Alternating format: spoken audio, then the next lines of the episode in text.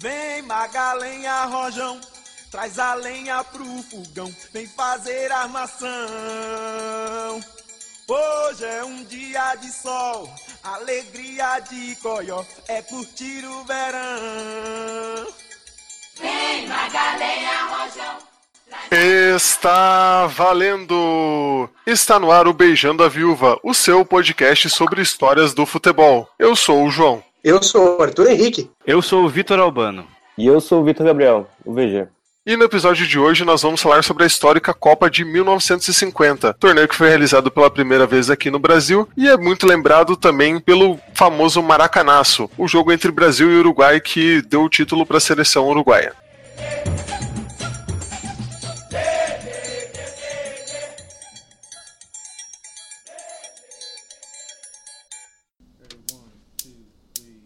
A Copa do Mundo de 1950 está muito marcada no nosso imaginário pela derrota para o Uruguai, afinal, o Maracanazo, mas ela está inserida num contexto geopolítico muito interessante. Então, para começar a falar desse torneio, a gente tem que entender primeiro o contexto geopolítico onde ele estava inserido. Se a gente puxar pela memória, a gente vai lembrar que a gente teve a Copa do Mundo de 30 no Uruguai, depois a Copa de 34 na Itália e a Copa de 38 na França. Ou o contrário, a Copa de 34 na França e de 38 na Itália. 38 na França mesmo. É isso. Então, teoricamente, a gente teria que ter uma Copa em 42 e uma Copa em 46 também. Só que de 1939 a 1945 teve é, um imprevisto, vamos chamar assim, que foi a Segunda Guerra Mundial, né? E aí parou tudo. O o planeta todo em guerra, a Europa principalmente, mas depois o Brasil entrou, os Estados Unidos entraram, o Japão, a China, etc. Então ficou tudo em segundo plano, as, a- as Olimpíadas pararam, a Copa do Mundo parou e só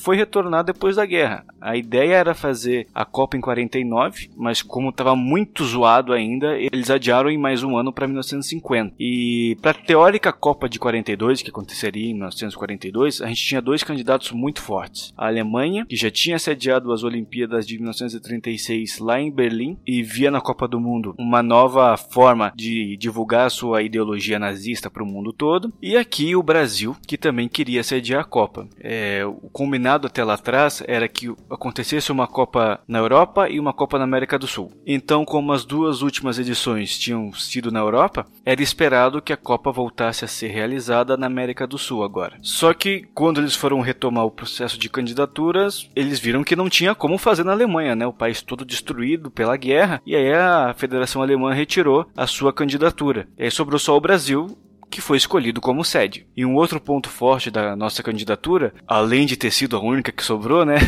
era a construção do Maracanã, que na época seria o maior estádio do mundo com capacidade para 150 mil pessoas. Desde 1938, o Brasil já vinha fazendo lobby já para sediar uma Copa do Mundo, né? É, o Vargas era queria muito que o esporte ficasse forte nesse sentido. E como parte desse lobby, ele, ele trouxe o Gilles Rimet para cá, levou lá pro, pro, Rio de Janeiro. E aí lá ele assistiu uma partida do, do Flamengo Fluminense, acredito. E aí ele ficou encantado com a cidade e tal. Então, desde 38, 39, é, o Brasil já vinha forte como para ser uma, uma sede da Copa. Jules Rimet, que era o presidente da FIFA na época, né? Só para contextualizar. E aí, com a escolha do Brasil, começou uma segunda etapa, que foi a de escolher as cidades que receberiam esses jogos. E aí foram seis: São Paulo, Pacaembu, Rio de Janeiro, com Maracanã, e daí no Nordeste, Recife, com a Ilha do Retiro, Estádio do Esporte. Aí aqui no Sul, Curitiba, com a Vila Capanema, Estádio do Paraná Clube. Porto Alegre, com o Estádio dos Eucaliptos, que era o estádio do Cruzeiro de Porto Alegre, nem existe mais. E Belo Horizonte, com o Estádio Independência, que existe hoje ainda, onde o Atlético Mineiro joga seus jogos.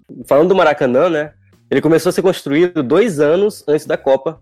Mas assim como a maioria das obras que acontecem aqui no Brasil, é, ela demorou pra e só ficou pronta 100% só tipo 15 anos depois. É, e durante a Copa do Mundo mesmo, ainda tipo eles estavam construindo o estádio, ainda tinha coisas é, que não estavam finalizadas ainda, mas 100% mesmo só 15 anos depois. E o nome é, que foi foi dado o nome oficial do Mário Filho, né, que foi o jornalista que fez é, uma votação para ter um nome popular, que é aí que vem o Maracanã. Mas Maracanã significa em tupi é chocalho é, cerimonial. E também é uma espécie de papagaio lá amarelo que, que faz um barulho de chocalho. É, Cara, eu acho que assim, eles pegaram qualquer palavra indígena só pra dar um, um som, sabe? É, Maracanã soa melhor depois que eles foram ver o que, que significava.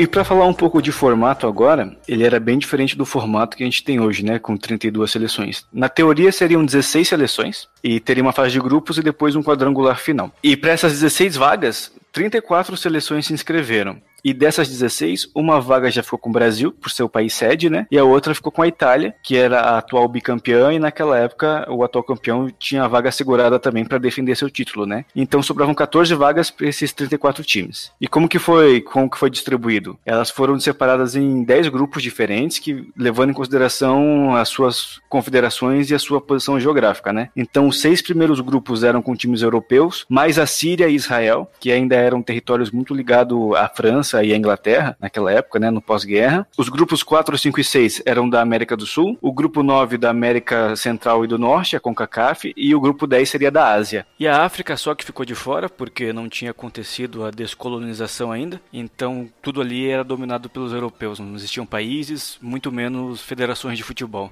E daí o grupo 1, que era o, o primeiro grupo da Europa, ele era formado pelas quatro nações britânicas, a Inglaterra, a Escócia, o País de Gales e a Irlanda do Norte. Que daí a gente vai lembrar até um pouco do que a gente falou lá na- no, no episódio passado, que essa foi a primeira Copa onde essas seleções se candidataram a disputar, né? Porque a gente lembra que quando a FIFA foi fundada lá atrás, eles recusaram a participar, etc e tal. Então, 1950 foi o primeiro momento onde os times britânicos disputaram, né? E aí, esse grupo de quatro seleções também valeu pelo British Home Championship. Lembram desse campeonato? Foi o primeiro campeonato do mundo e de, de seleções que a gente falou no, no- no último programa também. Então, ele valeu tanto pelas eliminatórias da Copa quanto pelo British Home Championship de 1950. E daí, o combinado seria que as duas primeiras do grupo iriam jogar a Copa, né? E aí, né, nessa disputa entre as quatro seleções, a Inglaterra e a Escócia se classificaram, né, a Inglaterra em primeiro a Escócia em segundo, mas aí, por razões que a gente não tem muito bem certo, a Escócia decidiu não participar, porque eles falaram que eles só iam participar se eles tivessem se classificado em primeiro no grupo.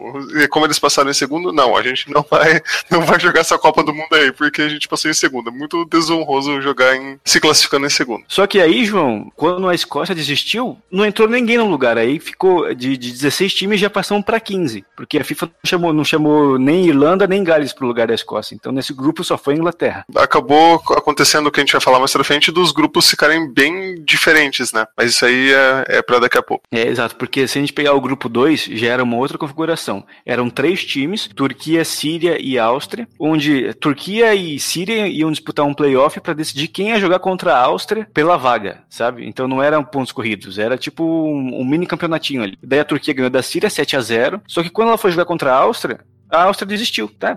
Talvez por problemas financeiros também do pós-guerra, a gente sabe que a Áustria foi um dos países mais afetados, né? Mas eles desistiram, e daí a Turquia se classificou automaticamente, só que ela desistiu também. Então a gente já tá com duas seleções a menos, de 16 para 14. E, Vitor, é muito louco, né? Porque venceu de 7 a 0 e no outro jogo. Não, não, não, não quero jogar, não. Praticamente foi. Pediu pra sair, né, cara? Cheguei ao meu máximo, esse é o meu ponto máximo.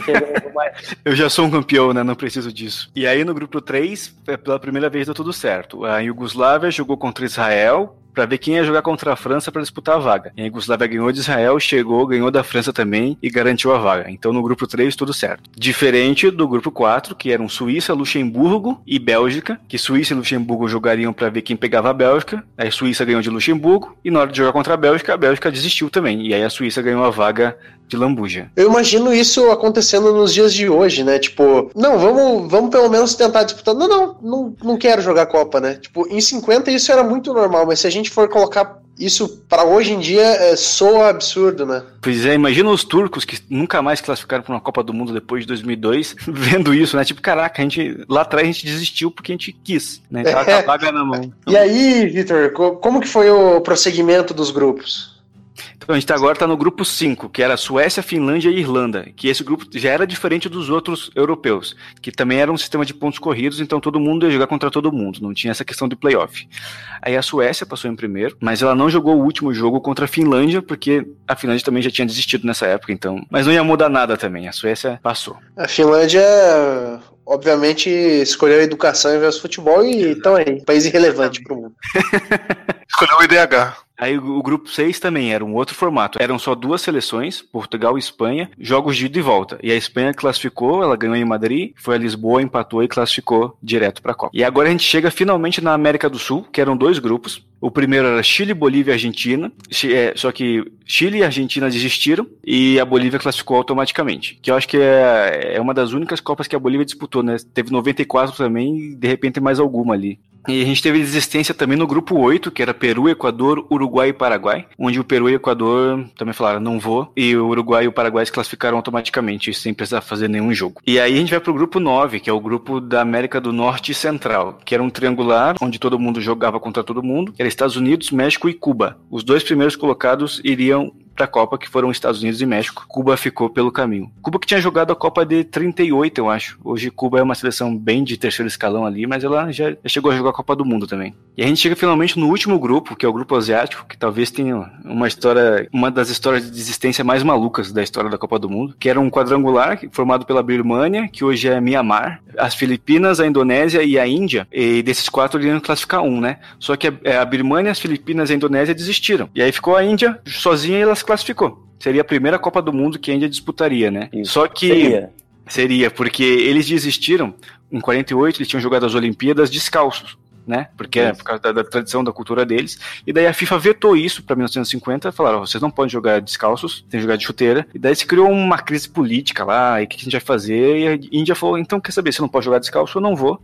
E aí a Ásia ficou sem representante. Então no final a gente teve três seleções que estavam classificadas que desistiram. E a Copa do Mundo, que estava prevista para ter 16 seleções, teve só 13. E vale lembrar também, cara, que a gente comentou sobre a, a Itália, né, que era bicampeã já. Teve o, essa tragédia em, é, um pouco antes da Copa, né, acho que foi em 49, deixa eu só confirmar. Acabou com a Foi seleção 49. deles, né? É, Foi é, foi a tragédia de Torino, né? É a tragédia de Superga, na verdade, que o avião do Superga, Torino é. bateu na base de. Superga. Era a base, né, do- da, da seleção da Itália. Exato, então a Itália chegou bem, bem desfalcada para a. Copa do Inclusive, eles vieram pro Brasil é, de navio, né? Por causa do trauma do- de viagem com o avião e tal. Então, eles vieram de, de, de navio pra cá.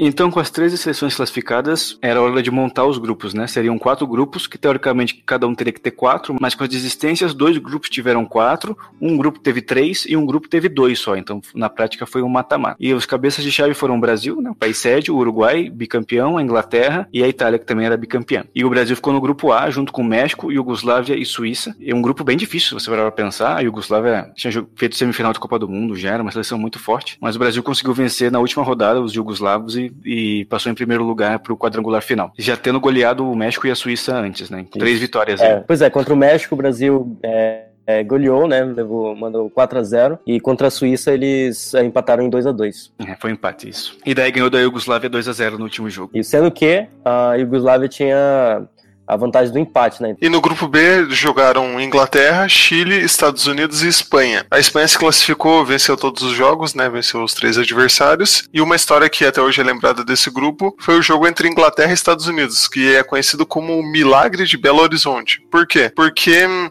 os Estados Unidos tinham um time amador, as pessoas trabalhavam com outras coisas lá, tinha muitos imigrantes que vieram de, de outros países para trabalhar lá e tal, e, e foi levada essa seleção meio improvisada dos Estados Unidos para a Copa, e eles conseguiram vencer a Inglaterra por 1 a 0. O mais curioso é que quando a notícia chegou lá nos Estados Unidos, os jornais locais acharam que era mentira, que tinha acontecido algum erro, a informação tinha sido errada e que a Inglaterra tinha vencido de 10 a 1 ou outro placar tinha acontecido e eles não publicaram a informação. Esperaram para ver o que, que tinha acontecido mesmo, porque era algo surreal um time amador ganhar da, né, da seleção do país que criou o futebol. E eu acho impressionante a Inglaterra, né? Fez toda aquela pompa, ah, não vou jogar a Copa do Mundo de 30, de 38, não vou fazer parte da FIFA, afinal, eu sou a inventora do futebol. Aí chega para disputar a Copa do Mundo de cara dar uma dessa, perder pra uma seleção amadora. Não, e o melhor, que a, a desde 1950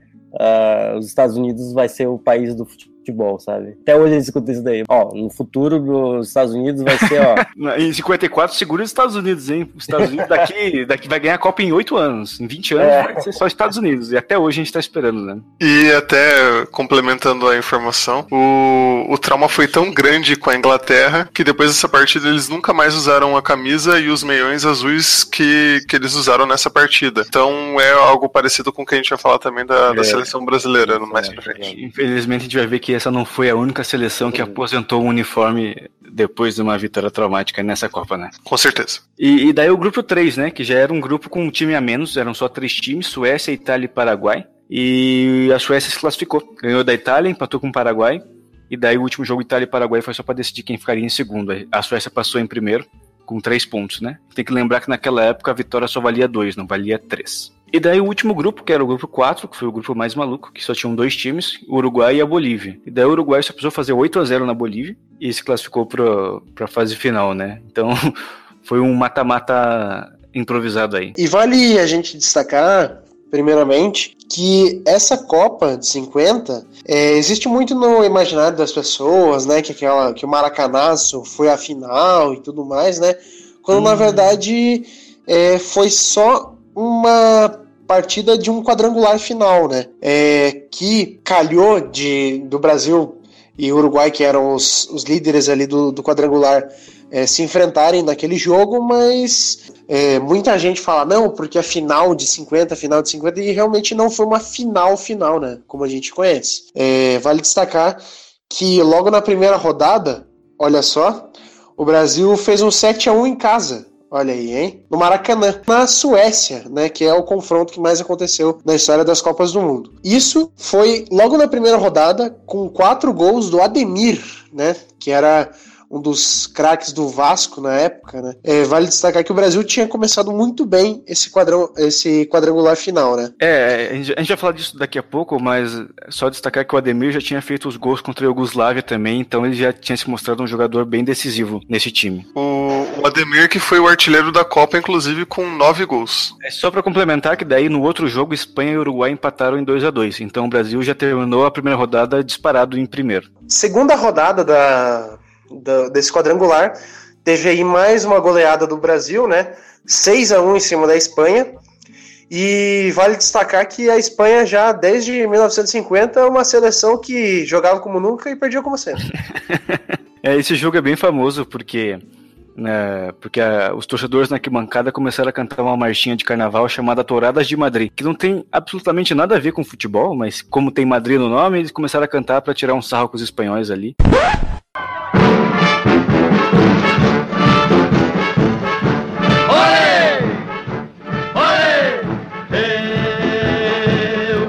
As touradas em Madrid. E quase não volto mais aqui pra ver Peri, veja Ceci.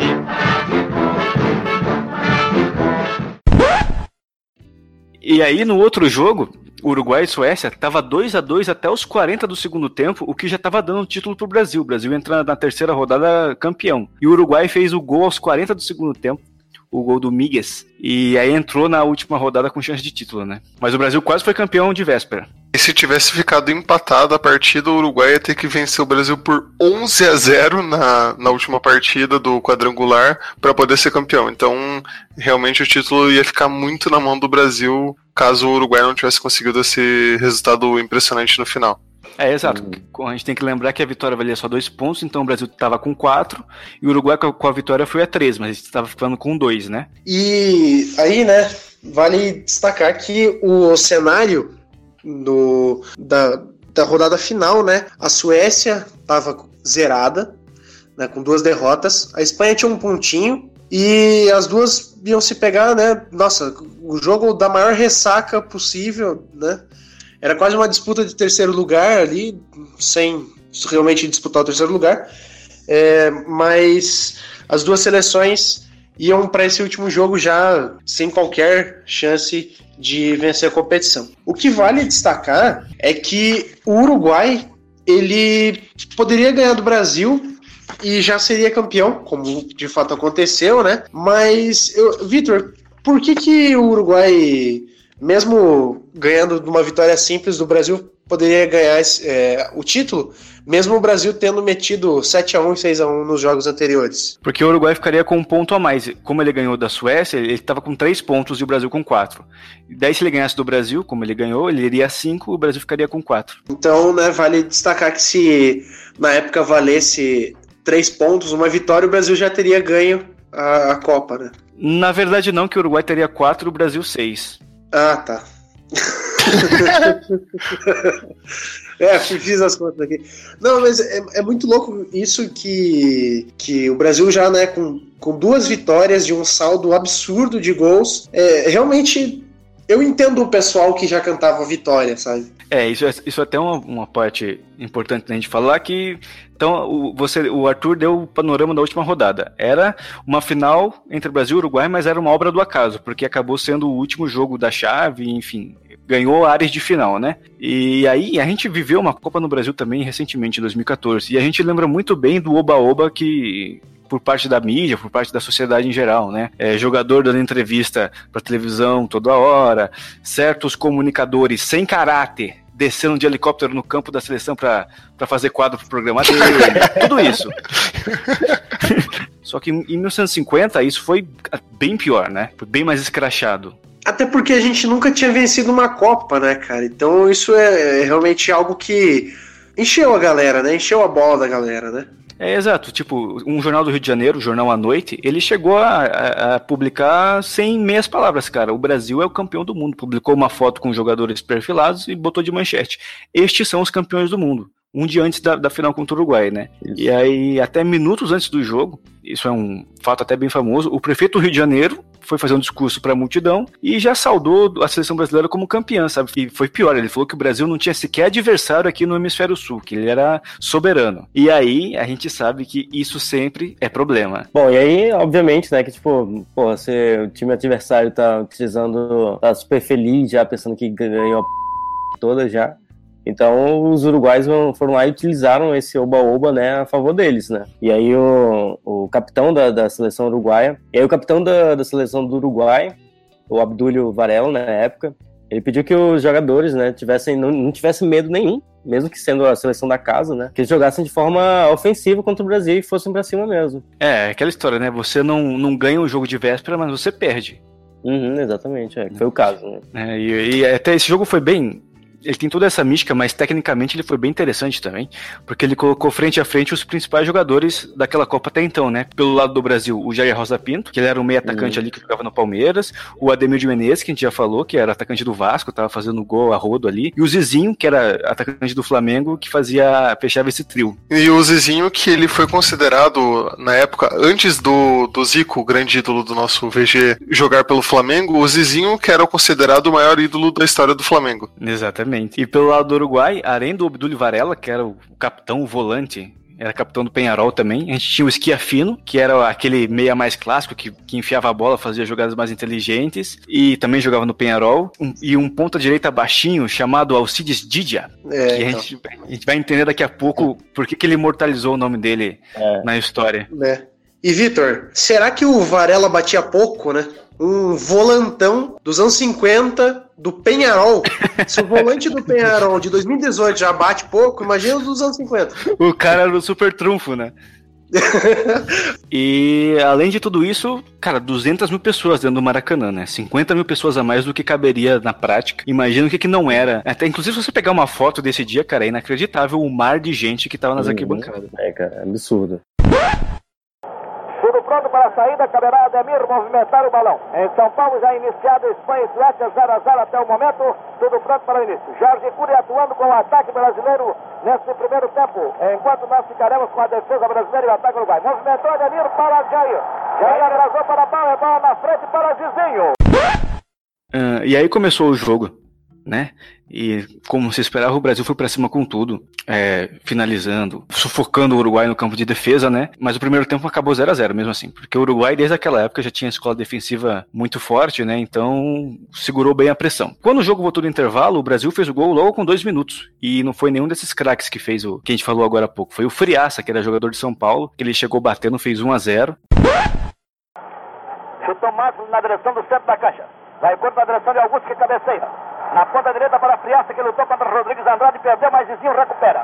Mandando de novo os brasileiros para ataque com Ademir, servido na entrada da área. Empurrou para Friaça, atenção, entrou na área, tirou. Gol brasileiro! Friaça! Gol brasileiro! Friaça! Estão reclamando! Estão reclamando os uruguaios impedimento de Friaça! Não houve impedimento!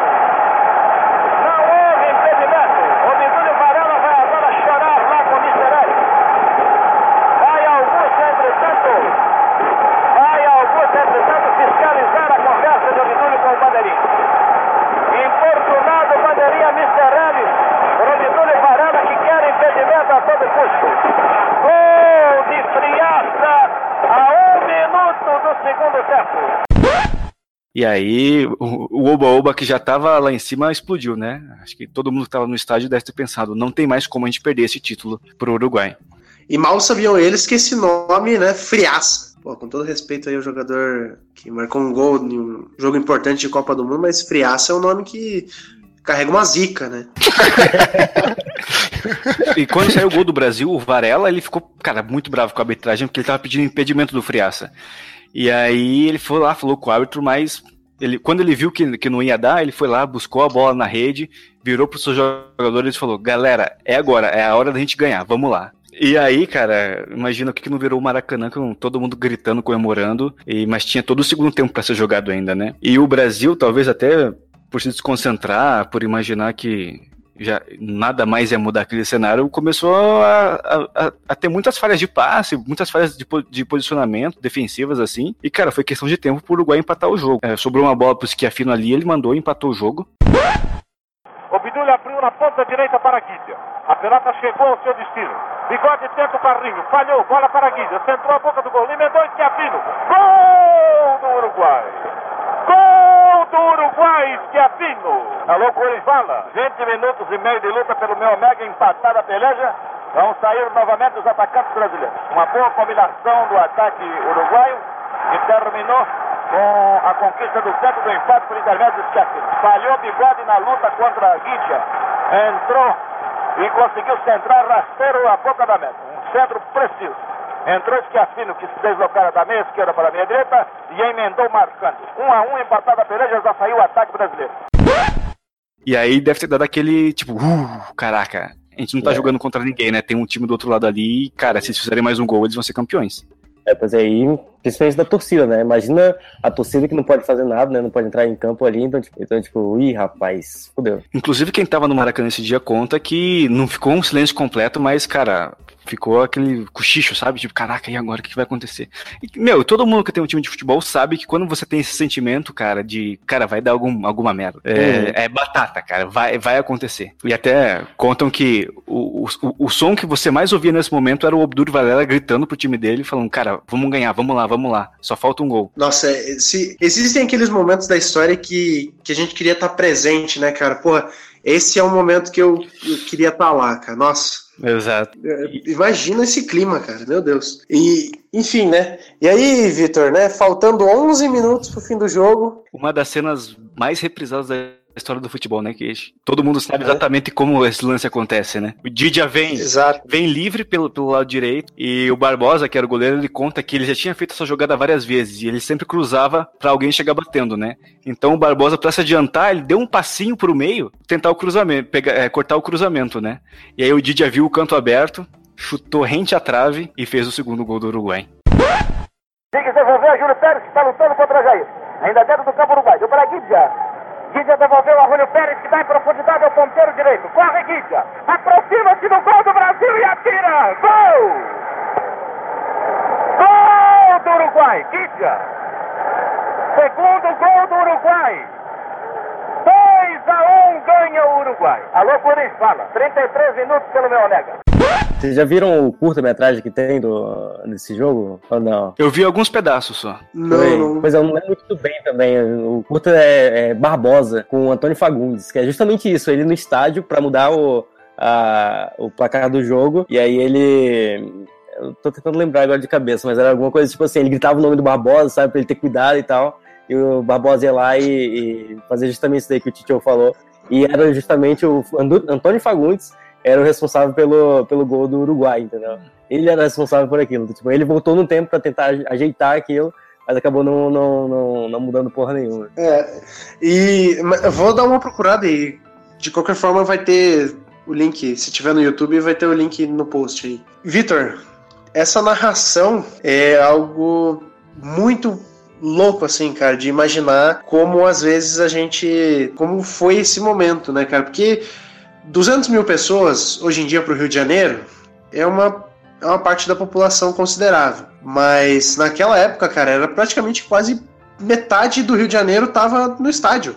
Aham. E, cara, esse, esse gol né, foi o, o gol que realmente calou o Maracanã, né? Isso, isso o Didia pode pôr no, no currículo dele, né, cara? É, e aí, cara, todo mundo em silêncio e não teve mais jogo, né? Como todo.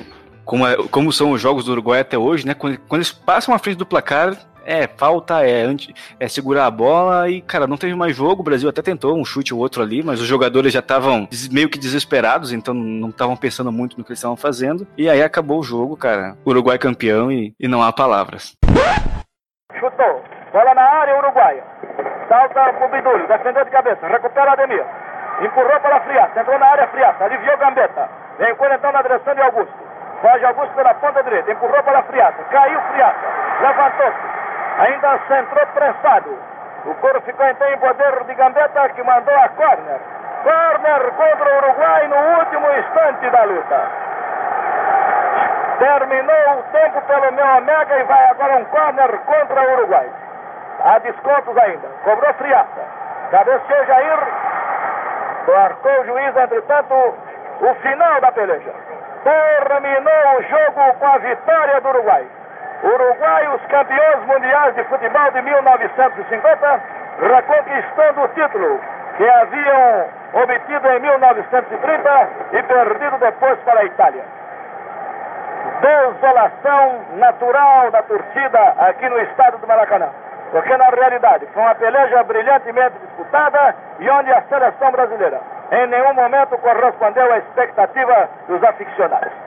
Embora lutando com bastante desembaraço e com bastante entusiasmo, a seleção brasileira não conseguiu render diante dos uruguaios aquilo que se esperava. É, e, tem até uma história bem famosa do Jules Rimet, que era o presidente da FIFA, que ele, ele queria entregar a taça pro capitão do time vencedor, né? E aí, como faltavam só 11 minutos para acabar o jogo, ele falou: ó, já vou descendo aqui, que a hora que acabar o jogo eu já entro na- na- ali e já dou a taça e o Brasil levanta e acabou. E nesse meio tempo, até ele chegar no, no campo, o Didia fez o gol e a hora que ele chegou lá, ele não tava entendendo nada. O jogo já tinha acabado, dele olhava os brasileiros chorando, todo mundo em silêncio, os uruguaios comemorando, e ele entregou a taça pro Varela meio que assim, cara, "Pô, não sei como vocês fizeram isso, mas toma aqui, a taça pra vocês, sabe? E naquela época, muito provavelmente, não tinha um telão, né? Nem, nem daqueles analógicos com placar, né, cara? Então, realmente imagino como seria louco ele chegar, né? é, ali. E, e vale destacar, Vitor, que provavelmente a culpa, então, foi do Júlio Rimet. Exatamente. Ele que zicou. Ele falou, não, agora já ganhou, né? Maior perfil. É igual, porra, igual nas histórias que todo mundo conta, né? Tava lá no 7x1, aí fui na cozinha, quando voltei já tava 4x0. É. né? Então, porra, isso o Didia pode. Isso o Didia não, isso o Júlio Rimet pode contar, né? Tava lá assistindo o jogo, quando desci já tava 2x1, já, né? Então. É, e aí, só pra fechar essa parte sobre o silêncio do Maracanã, né, que é uma coisa que a gente, só, a gente tenta imaginar que vai ser difícil a gente vivenciar algo parecido. O, o próprio Didier tem uma frase sobre esse dia, né? Ele fala que o silêncio era tão grande que se a gente pudesse, a gente escutaria uma mosca voando dentro do campo, a gente poderia ouvir o zumbido dela ali. Tão, tão sepulcral que tava o campo depois que ele fez o gol.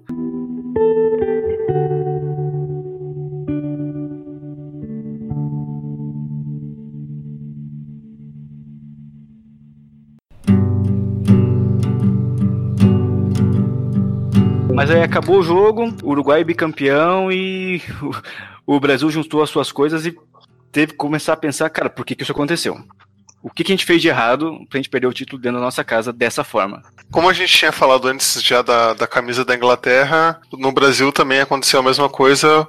E, né, ao invés de você culpar o mau desempenho do time ou outras circunstâncias, você vai culpar o uniforme, a cor do uniforme, porque a cor do uniforme estava errada no dia da partida. Então, o Brasil nunca mais usou as camisas brancas que usou durante aquela partida contra o Uruguai. E aí, a partir disso, foi usada a, camisa amarela e acho que foi até um concurso que fizeram, alguma coisa assim que eles fizeram para chegar nessa nesse modelo que a gente tem praticamente até hoje, né? Muito, muito similar até hoje. E nem as camisas reservas do Brasil são brancas, né? Nunca mais o Brasil usou a camisa branca por causa desse trauma da, da Copa de 50. Ainda bem que eles não culparam a camisa em 2014, né? Porque daí ia ter que fazer um novo concurso pra, pra criar uma, um novo uniforme, né? Daí ia começar a acabar a cor da bandeira também, ia ter que jogar de sei lá do que. É, vai saber, né? É, eu, eu já vi camisetas pretas já da seleção brasileira. Então, o Brasil joga de preto, uma cor nada a ver com a bandeira, mas se recusa ainda a jogar de, de branco, né? É, o preto você pode até justificar que é a letrinha, sabe? Ah, não, tá escrito ali Ordem Progresso em preto, vamos usar. Mas aí depende da fonte que o desenhista da bandeira usou, né? Bom, e além da camisa, começaram a pipocar culpados, né? E claro que os jogadores foram os mais perseguidos, né? Muitos deles se aposentaram, outros nunca mais foram convocados, né? Tanto que esses caras que a gente falou lá atrás, Ademir, Friaça, Zizinho, que são nomes que não estão no nosso dia a dia, assim. A gente sabe quem é Pelé, quem é Newton Santos, quem é Carlos Alberto Torres, mas esses caras que eram ótimos jogadores, que quase foram campeões do mundo, a gente não conhece o nome de quase ninguém, né? É, e, e aquela coisa, né, Vitor? O culpado mesmo, né? Todo mundo fala, né, que até hoje a maior injustiça que já fizeram no futebol foi culpar o Barbosa, né, Vitor? E, e até hoje ainda é, é muito louco a gente pensar que o Brasil, um país com que mais da metade da população é negra, é, ainda assim tem um racismo muito grande em goleiros negros, né, Vitor? Você como Exato. palmeirense, é, tendo o Jailson, que é um puta de um goleiro, e vai Edilson Capetinha na TV e fala que goleiro negro geralmente entrega. Olha que, que coisa imbecil, né, cara? Que, que idiotice, né, cara? Até hoje ainda tem essa, essa marca escrota no, no futebol brasileiro, né? Não, e, e o Barbosa, cara, ele foi campeão sul-americano pelo Vasco, foi- ganhou vários títulos pelo Vasco, jogando no Rio de Janeiro, e mas ele ficou marcado por esse lance, né? Que hoje, pós-Copa de 2014, a gente olha para esse time de 50 com outro olhar, né? Mas pro pessoal que viveu aquela época, que sentiu essa derrota na pele, cara, o Barbosa foi crucificado, foi e ele diz que ele tem até uma frase bem famosa dele, né? Que ele fala que no Brasil uma pessoa pode ficar presa por no máximo 30 anos, mas que ele já estava pagando pelo crime dele há 50. Eu um dia disse que a pena máxima da- de, de prisão aqui no Brasil é 30 anos, né? E eu digo, já fazem 49, 47 anos que se passou e eles já estão me cobrando. Eu acho que os 30 anos eu já paguei. Eu já vi várias análises desse lance, né, e tudo mais. E, cara, foi um lance tão circunstancial, assim, de jogo, sabe, que não dá nem pra falar que foi um frango, né? A- a- ele teve um erro de posicionamento e acabou tomando o gol, mas não foi um frangaço, né? Não foi aquilo que bateu na mão dele e espalmou pra dentro do gol, né? Não foi É, um lance desse jeito. O né? Didia colocou a bola onde ele precisava colocar. Não- não- a gente não pode Exato. menosprezar também o, o que o Didia É, fez. pois é. E, e aquela coisa, né, Vitor? É, o, o Barbosa ele acabou pagando um preço aí que, graças a Davi Luiz, ele deixou de ser um, um criminoso, né? Como, como você até falou essa frase dele, né? Então, acho que a gente devia agradecer aí ao Davi Luiz por realmente tirar esse peso das costas do, do Barbosa. né? Cara, inclusive, na época do 7x1, no dia seguinte, teve um jornal aqui do Brasil, acho que foi o Globo, que a capa foi dando parabéns aos vice-campeões de 50. Porque, ah, porque só, acho que só ali a gente percebeu, cara, como aquilo ali foi uma coisa muito menor, né? Comparado com o que a gente sofreu na segunda Copa em casa. Então, tá ligado aquele a cena do Senhor dos Anéis, onde o Aragorn liberta os fantasmas?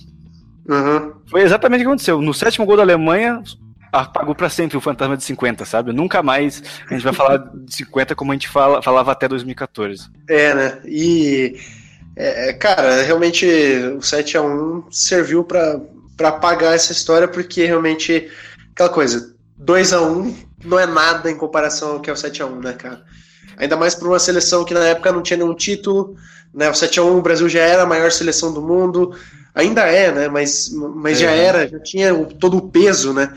De, de ter cinco títulos e tudo mais, então é, se você acha que. Se os jogadores acham que tinha pressão em 2014, imagine 50, né, meu irmão? Pois é, e é só uma pena que o Barbosa tenha morrido antes, né, de, de ver tudo isso acontecer. Ele foi pro túmulo carregando essa culpa ainda, esse é. estigma de ter sido o responsável pelo Brasil perder a Copa de 50. Exatamente. Tem até, é, tem até hum, uma entrevista que o Didia deu, que ele falou que se ele soubesse a, ah, todas as consequências que aconteceram, principalmente com Barbosa, né, do, de ser crucificado por causa disso, ele falou que ele trocaria o não ter feito o gol para o Barbosa não sofrer tudo isso. Então é uma coisa muito bonita que ele que ele disse, claro que, né, imagina você trocar a emoção de você ser campeão do mundo pelo bem do, do cara que foi crucificado, né? Uhum. É, né? Então, acima de tudo, a gente vê que também o Didi é um grande, um excelente ser humano também, né? É só, só uma coisa pra gente fechar a história desse jogo, que como o jogo foi no Rio de Janeiro, você praticamente não tinha nenhum uruguaio lá, né, pra, pra, pra comemorar. E aí só em 2009 ou 2010. Foi, foi um jogo que o Brasil foi jogar lá, lá em Montevideo pelas, pelas eliminatórias. E aí eles botaram o gol do Didia num telão. O Didia tava no estádio, lá no Centenário. E aí a hora que ele faz o gol, todo mundo grita, sabe? Então, fala, ah, nós, nós estamos comemorando o gol do Didia é, é... 60 anos depois, sabe? Foi bem legal isso também. É, o Didia que infelizmente faleceu em 2015, né? Então, é, infelizmente não ouve o nosso podcast. Mas.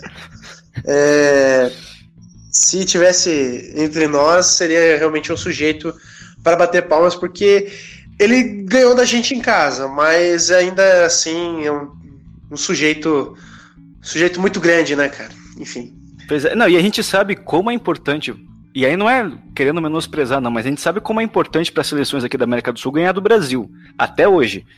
Né? Imagina o que, que não foi para o Uruguai ganhar uma Copa aqui dentro com o contexto que tava. Então, cara, você falou aí que o Didia morreu, mas, cara, ele, tá, ele é imortalizado na história do Uruguai para sempre, assim. Porque ele participou, do, talvez, do momento de maior glória esportiva que o Uruguai vai ter na sua história. Sabe, então... Né? E ainda mais para o tamanho da população uruguaia, né? Cara, exato. 3 milhões de habitantes. Hoje, na época, devia ter muito menos. É, então. E é, eu tô, tava vendo aqui uma, uma matéria do New York Times lá naquela época, dizendo que, esse baque foi tão grande para a torcida do, do Brasil. Eu estava vendo aqui que os números de, de pessoas que, que precisavam ser tratadas lá no estádio foi de 169 pessoas que foram tratadas por médicos e seis foram levados para o hospital por causa que tipo, não estavam acreditando e passaram mal, sabe? É, e teve também uma votação da FIFA que, que elegeu o Didi o melhor de todas as Copas, né? É claro que tem um saudosismo muito grande, né, de comparar ele com Pelé e Maradona, mas é, teve esse reconhecimento aí, né? É, eu acho que sim, tecnicamente a gente nem tem que comparar com Pelé, Maradona, Puskas, Cruyff, mas simbolicamente é o, foi o lance mais emblemático da história da Copa do Mundo.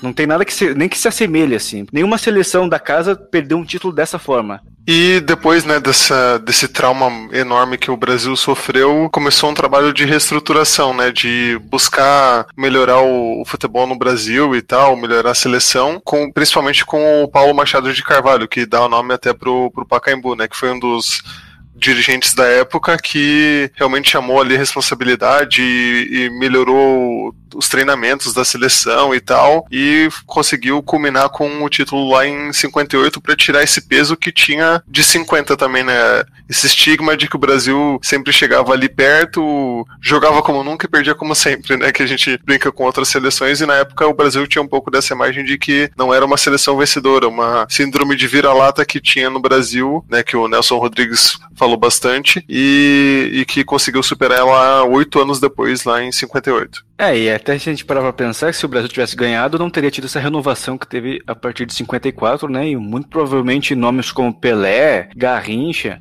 Marildo não teriam espaço na seleção depois, né? Então, desses cinco títulos que a gente tem hoje, a gente teria de 50, mas talvez os 62, 58, 70, talvez a gente não tivesse. É, exatamente, Victor. Mas, antes de fechar o podcast, vamos para estatísticas, dados inúteis da Copa de 50.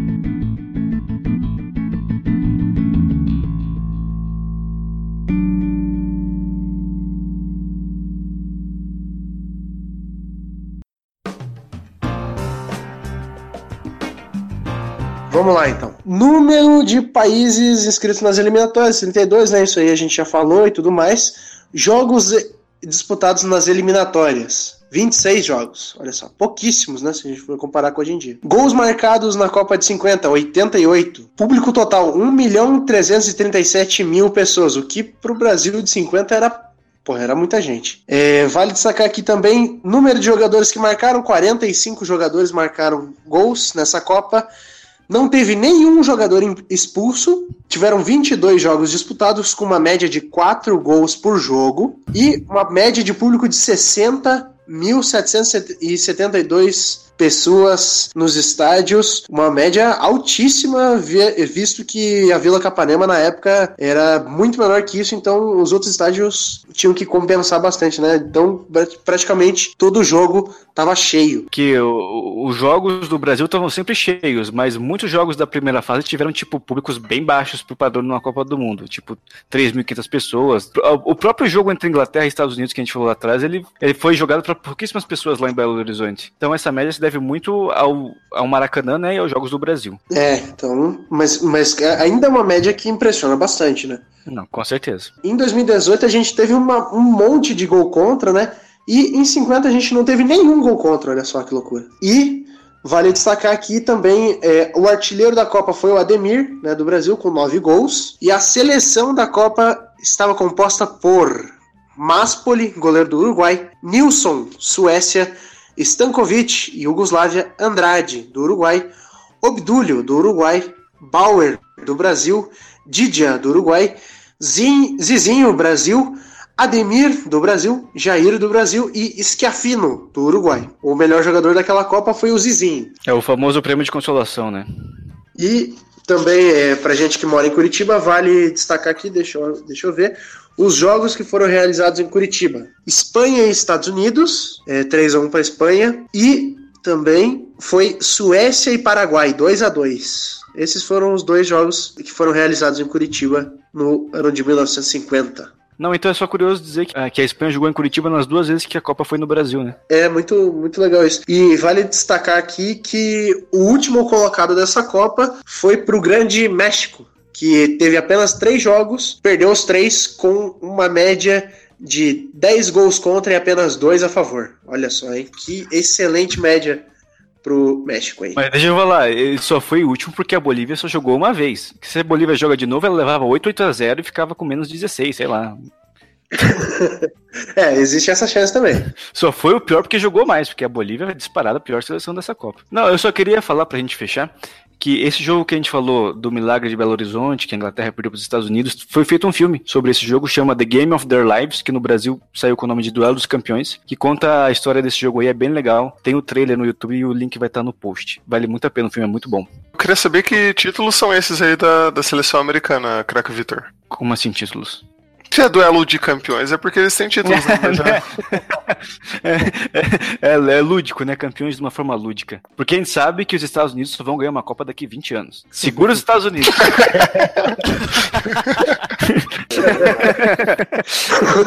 é.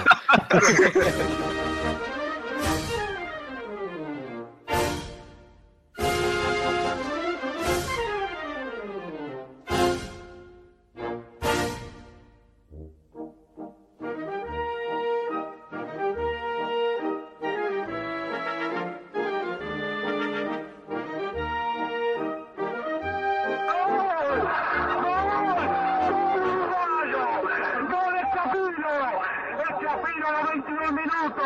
Se le escapó al jugador Vigor, el centro.